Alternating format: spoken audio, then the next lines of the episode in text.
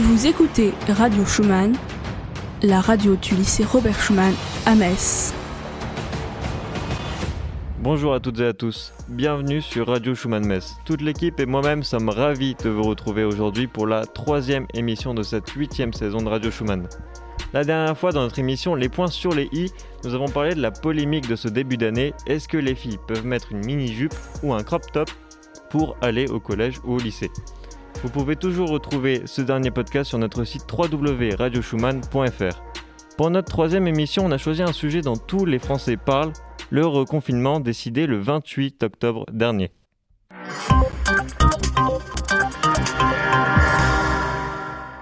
Alors ce début d'année 2020 fut riche en mauvaises nouvelles. Souvenez-vous, au printemps dernier, suite aux cas trop nombreux de personnes infectées et suite à l'emballement du virus, le gouvernement prenait des mesures radicales et nous confinait le lundi 16 mars. Aujourd'hui nous sommes le vendredi 27 novembre 2020 et 7 mois se sont écoulés. Pourtant, ce reconfinement ne fait pas l'unanimité et beaucoup de Français n'en voient pas l'utilité. Alors oui, on se pose tous la question, qu'en est-il de ce reconfinement et quelles sont les nouvelles règles instaurées par le gouvernement qui mettent tant en désaccord les Français? Pour répondre à cette question, tout le monde dans ce studio a enfilé ses gants de boxe, ils sont prêts à monter sur le ring et en découdre avec cet épineux sujet d'actualité dans un débat acharné. Avec moi autour de la table, il y a Samuel. Bonjour. Et Erika. Bonjour. À la technique, il y a Isaac et Jenny, à qui on a également fourni des micros pour participer au débat. Salut à tous. Salut. Café Clash, l'émission débat de RSM. Allez, Café Clash, épisode 1, ça commence maintenant.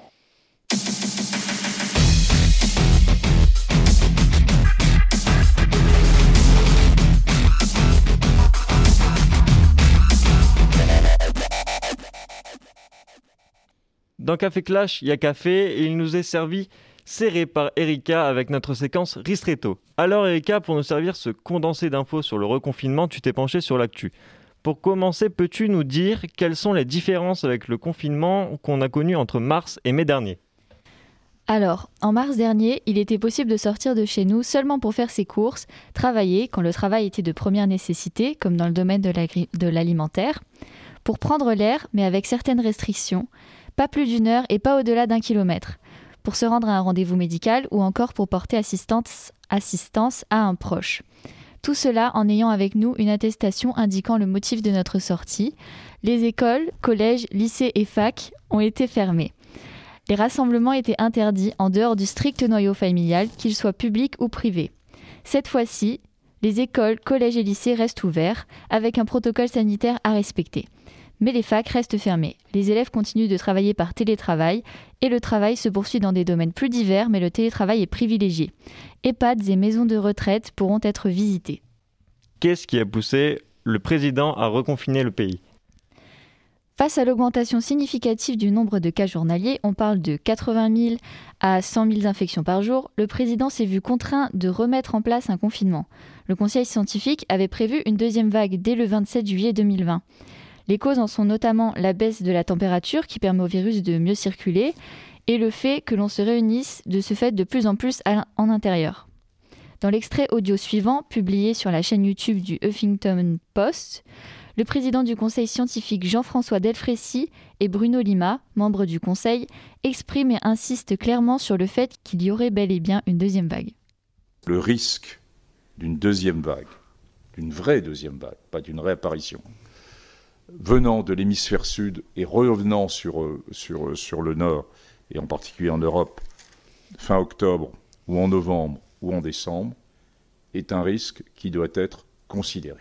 Et notre message, c'est de dire attention, il est très probable qu'il va y avoir une deuxième vague épidémique. On a plusieurs mois pour se préparer de façon à, à pouvoir le gérer comme il faut. Eh bien, préparons-nous maintenant. Il y aura une deuxième vague. Euh, ça, pour nous, ça ne fait aucun doute. Et euh, dans le meilleur des cas, si on peut dire, euh, ce serait plutôt sur la période d'octobre-novembre. Et quels sont les reproches faits à ce nouveau protocole? En effet, l'efficacité de ce reconfinement est souvent remise en cause. L'épidémiologiste Arnaud Fontanet membre du conseil scientifique, affirme que, pour être efficace, ce second confinement ne devrait pas seulement durer jusqu'au 1er décembre, mais durer deux mois, ce qui empiéterait sur les fêtes de fin d'année. Le conseil scientifique ajoute Ce type de confinement aura un impact moindre sur la circulation virale, reprochant à ce confinement de privilégier l'aspect économique et sociétal au vu du manque de sévérité de celui-ci, comparé au confinement du printemps dernier. Comparé au confinement du printemps dernier. Dans l'extrait audio qui va suivre, Arnaud Fontanet, épidémiologiste à l'Institut Pasteur et membre du conseil scientifique, est interrogé par Jean-Jacques Bourdin le 24 août dernier sur RMC et nous donne son avis sur un possible reconfinement. Alors le reconfinement, il n'est pas envisageable d'un point de vue social ou économique parce que et d'un point de vue sanitaire. On aurait un mal fou à le mettre à le faire euh, accepter. on est tous d'accord pour toutes les raisons d'accord. Vous le premier d'ailleurs, vous l'accepteriez? Le problème, c'est que on n'est pas on ne peut pas garantir qu'on ne se retrouve pas dans une situation où seul le reconfinement nous permettrait euh, de faire face à une montée des cas. On ne peut Donc vous ne l'écartez pas. Ce serait pour nous le dernier recours, ce serait l'échec. Oui. Ce qui est envisageable, c'est des reconfinements localisés. Hein. Si on voit que sur un endroit particulier, vous avez une épidémie qui s'en bat, là, le reconfinement peut vraiment aider. À l'échelle nationale, on a tous vu le coût que ça représente. Ce serait vraiment un échec. Merci à toi, Erika, pour toutes ces infos. Café Clash, le débat d'idées en mode octogone. Bon, l'échauffement est terminé, c'est l'heure de mouiller le maillot et de croiser le fer. Tout le monde a son micro ouvert, c'est notre deuxième séquence des hauts et des bas. Alors moi je voudrais savoir avant toute chose comment vous avez vécu votre premier confinement et comment vous avez réagi à l'annonce d'un reconfinement par Emmanuel Macron? Eh bien, moi personnellement, euh, je l'ai plutôt bien vécu. Hein. Alors certes, on n'a pas pu aller à l'école et puis euh, on n'a pas pu suivre les cours en présentiel, mais ça, ça, ça n'a pas vraiment été un, frein, je dirais, à, si je peux dire, mon, mon développement personnel. Bah moi, je rejoins un peu l'avis de Samuel. Pour moi, le premier confinement s'est super bien déroulé. Bizarrement, j'ai pas ressenti de frustration par rapport au fait de ne pas sortir parce que bah, ça m'a permis de profiter de ma famille et euh, on faisait beaucoup d'activités ensemble. Donc j'en ai un super bon souvenir. Alors, me concernant, euh, les premières semaines ont été très dures, euh, donc c'était très compliqué parce que je ne savais pas réellement à quoi j'allais être confronté. Mais au fur et à mesure, bah, je, je, me suis habitué et une routine s'est installée. Et euh, j'ai pu constater qu'il y avait beaucoup plus de points positifs que de négatifs, euh, car j'ai beaucoup appris sur moi, j'ai découvert de nouvelles choses, de nouvelles qualités, de nouveaux défauts aussi. Euh, et donc voilà, j'ai été très satisfait de, de, ce, premier confinement. Bah moi, il n'y a pas grand-chose à dire. j'ai bien vécu bah, mon confinement, je suis restée à la maison. Ça ne m'a pas dérangé d'être enfermée chez moi parce que je ne sors pas beaucoup habituellement. Les seules fois où je mets un pied dehors, c'est pour aller à l'école. Sinon, euh, je ne sors pas. Et euh, bah, j'ai pas fait de découverte sur moi-même comme vous, du coup. voilà, quand j'étais bien passé. Et vous en pensez quoi de cette attestation pour sortir de chez soi? Euh, alors personnellement, pour ce confinement, euh, précisément, c'est un peu inutile. Autant le premier, c'était utile parce que ben voilà, on était dans une crise et on, on c'était un virus nouveau, on ne le connaissait pas, et euh, forcément, quand on a annoncé le confinement, pour euh, pouvoir réguler un peu le déplacement des gens, on avait besoin de, de, cette, de, pardon, de cette attestation. Par contre, pour ce deuxième reconfinement, je suis désolé, mais euh, personnellement, j'ai pas du tout vu l'effet d'une attestation. C'est-à-dire que normalement, l'attestation est là pour nous permettre de sortir parce qu'on a des restrictions. Sauf que là, j'ai l'impression que les gens n'avaient pas réellement de restrictions. Et euh, du coup, ben, je voyais pas réellement l'utilité d'avoir une attestation pour sortir. Surtout que ben, j'ai pas l'impression que les gens que j'ai vus dehors avaient une attestation sur eux. Du coup, je pense pas réellement qu'elle a été utile. Encore une fois, pour le premier confinement, ça, ça, a été le cas, ça a été utile, mais pour celui-là, je pense pas que ça a été utile. Moi, je suis d'accord avec toi, encore une fois. Euh, j'ai l'impression que pour ce reconfinement, elle sert pas à grand-chose. Euh, les gens prennent un peu ça à la légère parce qu'on s'est, entre guillemets, habitué à ce virus. Et du coup, euh, j'ai pas l'impression que, les attestations soient respectées. Euh, les gens n'en ont même parfois pas forcément pour sortir, euh, ou alors des faux motifs, souvent. on est beaucoup moins surveillé, j'ai l'impression qu'au premier confinement, du coup, les gens en profitent. Donc euh, pour ma part, je pense que c'est euh, pour le premier confinement encore une fois, c'est un très bon moyen dissuasif parce que ça a permis du coup aux gens de pas sortir de, chez eux. Mais je pense, mais je pense aussi que le facteur qui a beaucoup joué, c'est la peur parce qu'au départ, on, ils connaissaient pas forcément le virus, ils avaient, aucune idée de, ce qui allait se passer par la suite. Mais comme l'a dit Erika, ils euh, les gens se sont habitués. Donc on, on, plus vraiment cette peur là de, de, du virus par rapport au virus. Et c'est vrai qu'on constate que pour le deuxième confinement, les effets d'attestation n'ont pas été, euh, n'ont pas été euh, énormes.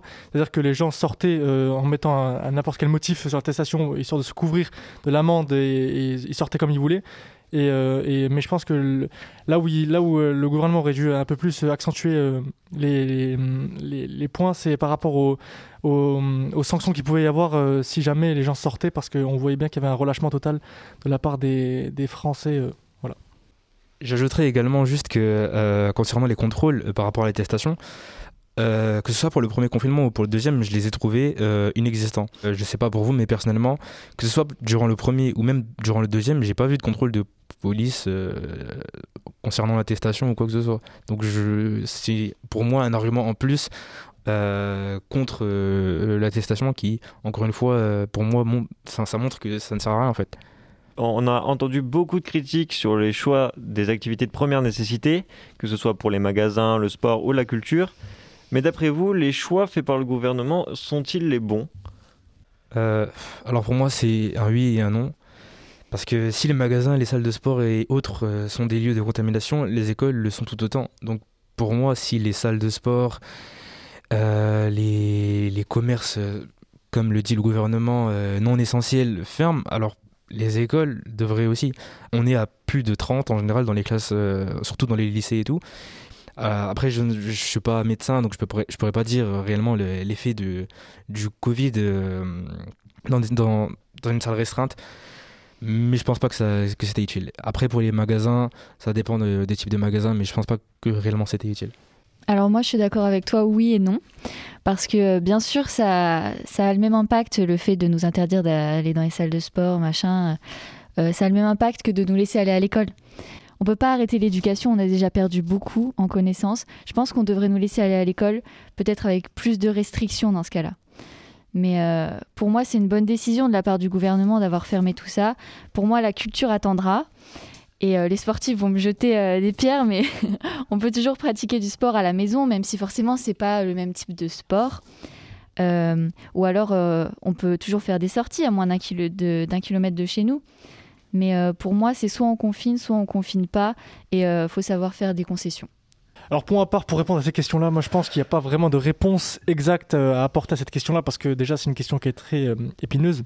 je vais vous prendre un exemple très simple. Je suis arbitre quand je prends des décisions sur le terrain, il y a des gens qui sont pas contents, il y a des gens qui sont contents. Et euh, concernant euh, les, la fermeture des, commerces, des, lieux de sport, des, lieux culturels, tout ça, je pense que c'est une très bonne décision parce que ça limite déjà les flux, euh, les afflux bah, des personnes sur le terrain et ça permet aussi de, bah, du coup justement réguler la, la circulation très rapide du virus. Bon, et comme vous l'avez dit précédemment, et comme vous avez parlé de l'école, concernant, concernant celle-ci, est-ce qu'on fait bien de les laisser ouvertes? Bah, Moi, je dirais euh, oui et non. Moi, si je devais prendre mon cas, je dirais oui parce que je peux voir d'autres personnes que ma famille et que aussi il y a plus de facilité pour certaines matières de suivre des cours et non parce que euh, ils disent qu'ils vont prendre des mesures pour euh, les classes et tout ça pour avoir des distanciations, mais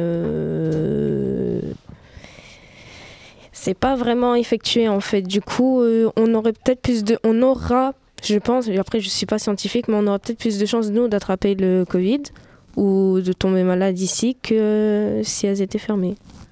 Pour rebondir justement sur ce qu'a dit Jenny euh, Valda, moi je pense que maintenir les écoles ouvertes c'était une très bonne chose, même si je pense euh, quand même que euh, la manière dont les écoles sont restées ouvertes, je pense qu'elle aurait pu être modifiée. C'est-à-dire qu'en gros, on aurait pu les laisser ouvertes tout en faisant en sorte qu'il y ait moins de personnes, tout en mettant en fait des mesures strictes et en, mettant en place des restrictions qui sont strictes. Je suis complètement d'accord avec Isaac. Pour moi, euh, laisser les écoles ouvertes, c'est pas un problème. En plus, on a déjà beaucoup manqué de cours à cause du premier confinement. Quand je pense aux enfants en primaire, je me dis qu'à cet âge, ça peut être très compliqué pour eux de gérer un manque d'instruction sur une longue durée. Le problème pour moi, c'est euh, euh, le fait de ne pas mettre en place une amélioration du protocole. C'est il y a une amélioration, mais pas assez grande. Et le fait que les élèves ou les enseignants ne fassent pas assez attention aux protocoles sanitaires, qui ne pratiquent pas assez les, suffisamment les gestes barrières, c'est ça qui peut être un problème en fait. Pour moi, on devrait mettre plus euh, de restrictions là-dessus. Je suis d'accord. Bon, bah, merci à tous pour avoir répondu à, à nos questions. RSM, la web radio du lycée Robert Schumann à Metz.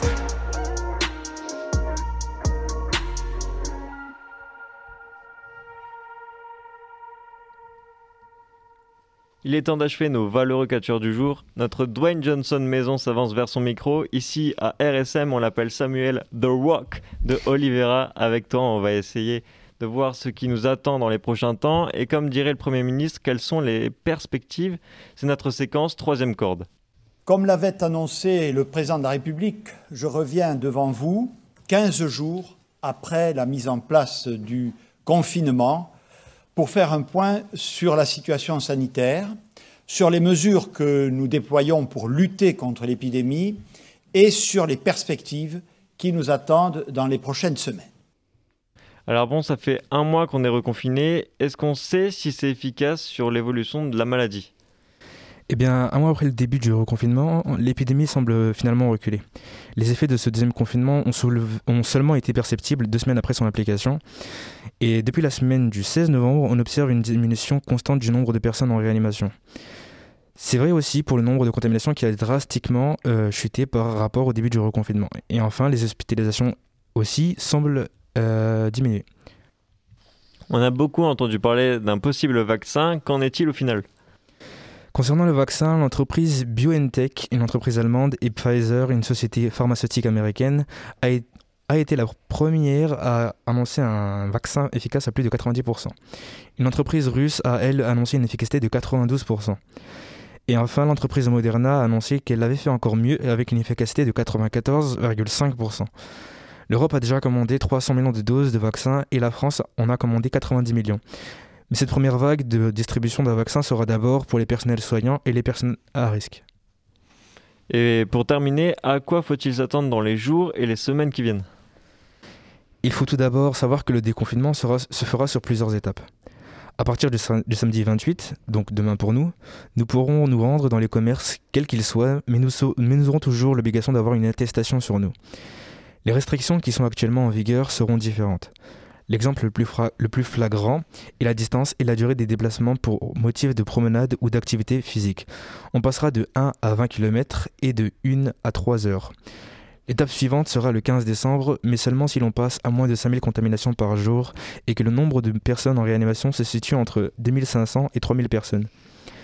Si ces conditions sont remplies, ce jour-là, nous pourrons alors dire au revoir au confinement et cette fois être totalement déconfinés. Plus besoin d'attestation donc pour sortir, mais par contre, un couvre-feu sera en vigueur de 21h à 7h du matin, avec des exceptions pour le 24 et le 31 décembre. Enfin, la dernière étape se déroulera le 20 janvier, là encore seulement si tout se passe bien. Si c'est le cas, les restaurants pourront rouvrir, tout comme les salles de sport. Merci à toi Samuel.